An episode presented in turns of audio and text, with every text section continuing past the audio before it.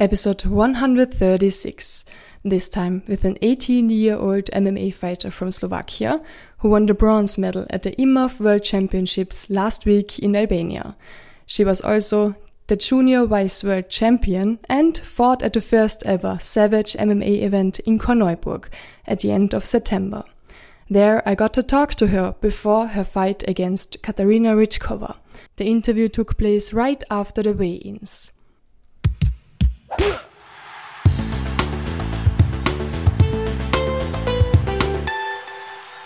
Welcome to the Unschlagbar Ehrlich podcast, Eva Erdeljova. Yeah, that's my name, Erdeljova. Thank you so much. Thank you for being here. We are here in the Hollywood Megaplex in a big cinema in Vienna, and you had you just had your face off with your opponent. How about this nice place here, the Cineplex?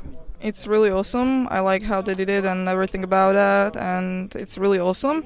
And I like the attention and how they are taking care of us. So it's awesome. You are 18 years old from Slovakia and amateur record of six wins and one loss. And you are currently the IMMAF uh, World Champion, second place. Yeah, yeah that's who I am. Is it your first time in, in Austria? No, it's not. I've been here before, but this is like the first time being here overnight. So yeah. Did you have the opportunity to see a little bit of Vienna, or just here, way in, and that's it? No, I guess we were just when we were looking for some place to eat. That's that was everything I've seen the road, but I want to see it tomorrow at least a bit. So I hope it will work. And you have been at some Italian place. You were eating gnocchi. Is this your favorite uh, uh, dish? Yeah, it's one of my favorite dishes. Yeah. What's your the, the main dish of Slovenia actually? Bryndzové halušky. It's I would have never known how to explain this one. so it is like I don't know how to even uh, explain it or or say it in English, but those are just our national food and my favorite food. Or also we have uh, bryndzové pirohy, and that's my that's basically the same, but it's in like little bags, I would say. So that's those two are my my even favorite dishes, and also the national Slovak foods.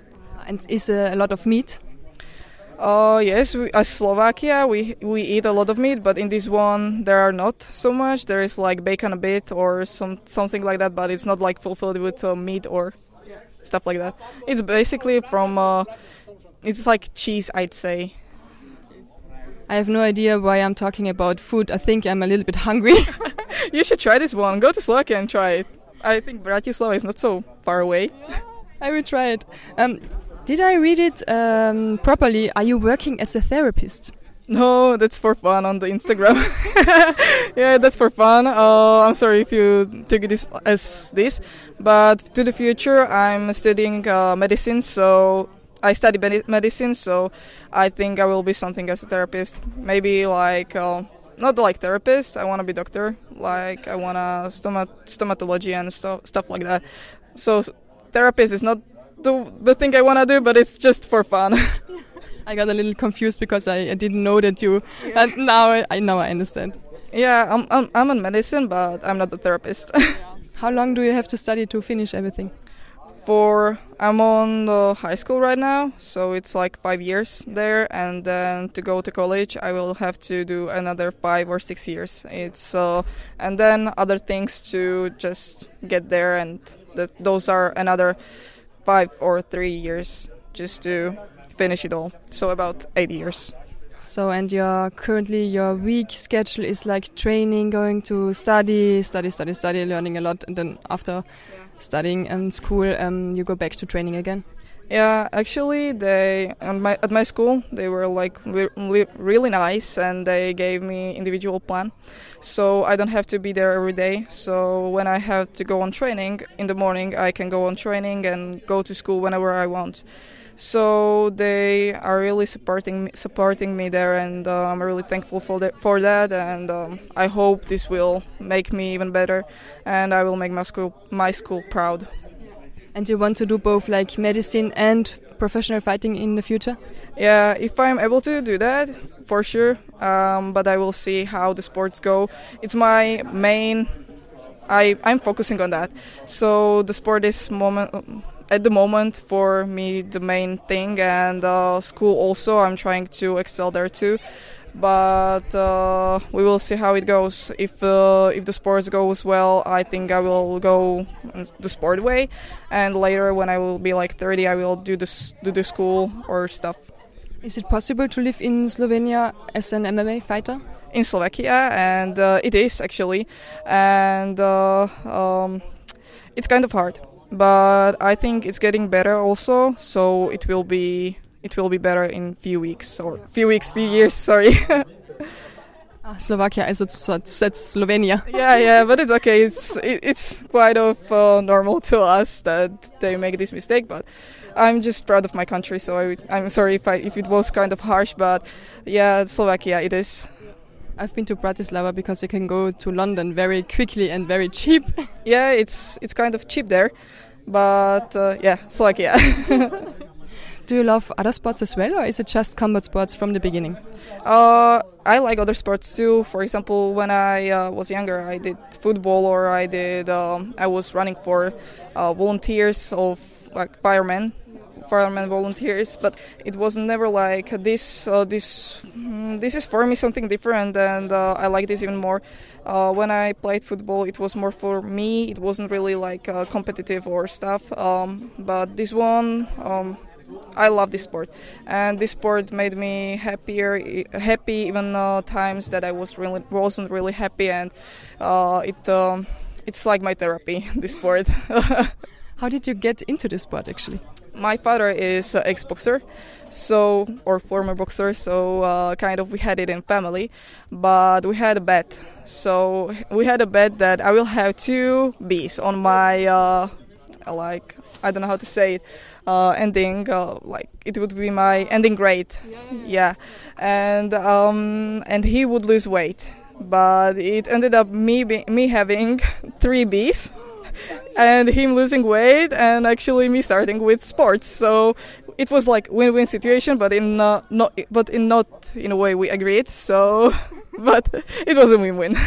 And how about your mother? Does she like it that you are fighting? Oh no, she is not really fan of it.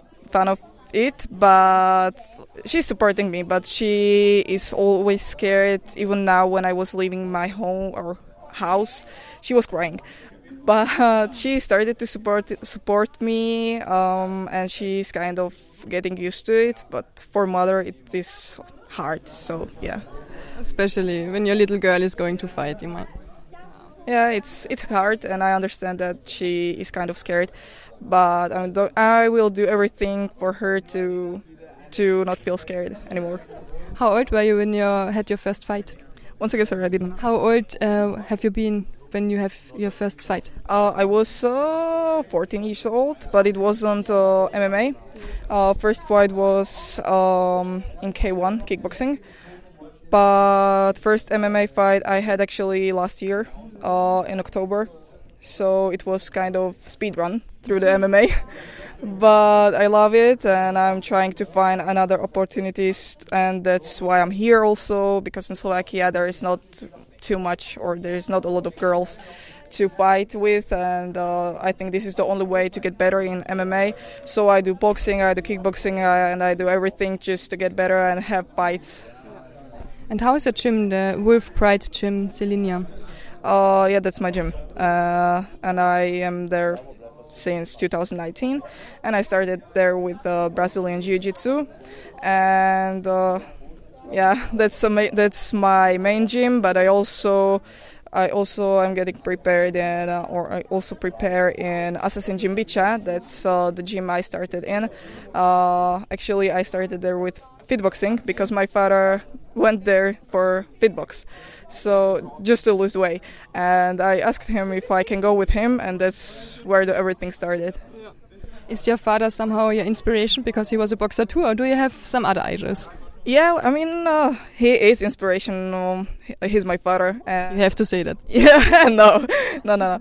He's my he's my father, and he's my inspiration. He was really good in boxing back, but um, uh, my biggest inspiration right now, I think, is my coach Tomasz Melish, and uh, in in in sports he is. Uh, I think in the mentality and uh, um, the how or not physical but mental health is my father my inspiration and uh, he knows how to make me feel even more powerful in my head than uh, i actually feel or he knows how to help, hype me up and uh, it i think i don't think i would be able to fight without him uh, by my side.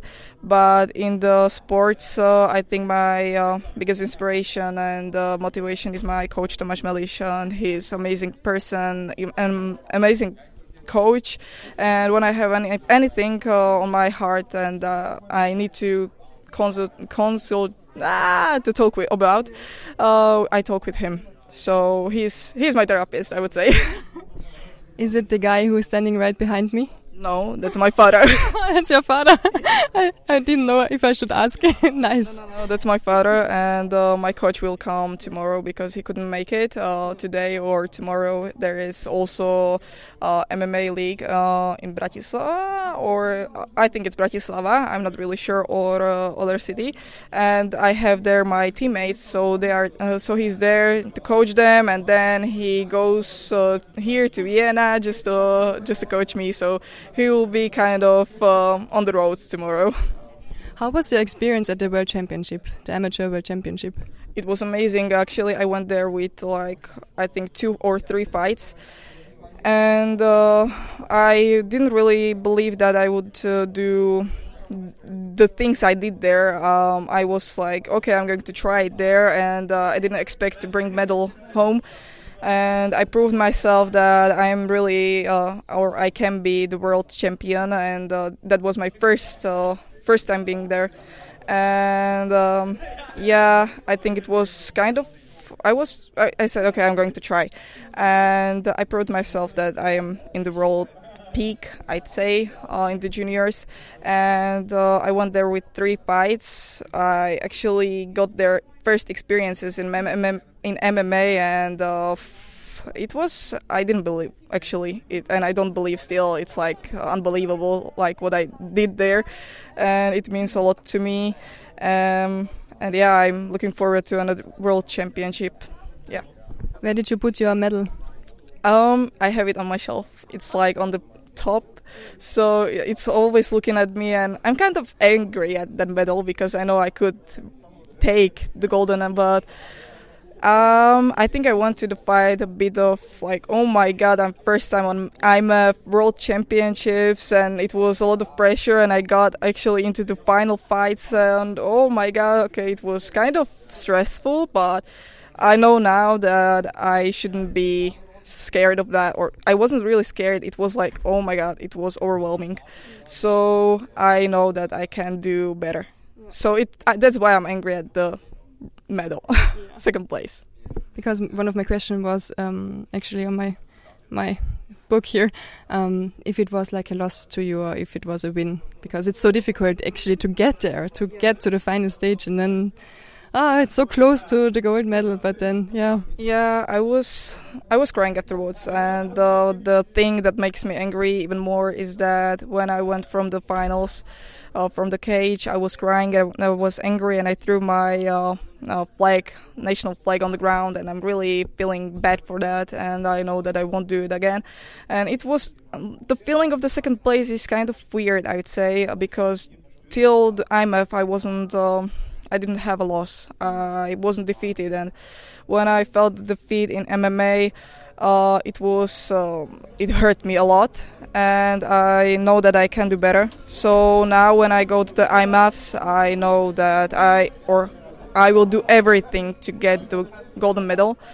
It was close to the win, and also I know that it it reassured me that I can do better, and it reassured me that I belong to the peak of the world's uh, MMA uh, of the MMA world, and yeah, I will do everything to get to get to the second place at least, but everything to get to get the golden medal. And do you want to fight her again? Your first loss? Of course, uh, if there is any possibility, I will do everything just to get or oh, on IMMAFs because of course we will fight on the for the world title. So uh, yeah I want to fight there again with her. And if it's possible just to prove myself that her style wasn't really uh, uh, something I was used to. Uh, but uh, I'm doing everything to get better even in this way to get used to the styles she had or she has. And uh, I'm going to do everything to beat her and to take that world title. Yes. Who made your beautiful hair? Uh, it was my friend from Bytča, and she goes to our gym or to gym in Assassin or Assassin Gym Bytča, and her name is Maria Kishkova. So if you want a best uh, hairdresser in the world, I I would recommend you to write her. Sounds really good if I come to Slovakia. Yeah, I will. Sure, you you should go there. She does makeup. She does everything with hair. So if you want a really good hairdresser, message her. Sounds really good. Thank you so much. The last words are for you. Um, you can choose whatever you want to say. Um, do you have want to say something about you, your life in Slovakia, your fighting life? Maybe something for the sponsors or your fans, whatever you want. Uh, Just say whatever you want to. Thank you for the interview. Uh, thank you too, and thank you for having me. And yeah, I would say uh, for the I have some words for the sponsors. So uh, in Slovakia, it is really hard, and when I go to World Championships, I will have to pay everything by myself, and it's financially hard, even for me as a student. Uh, especially for me as a student. So, uh, if you are here and you want to sponsor future stars, I think you should sponsor us here, uh, the fighters, and uh, we will give you everything just to make you proud. Thank you so much. Thank you.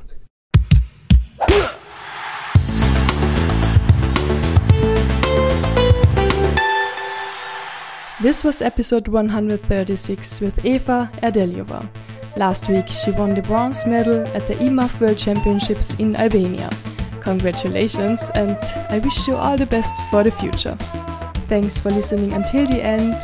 Stay safe, motivated, and unschlagbar ehrlich.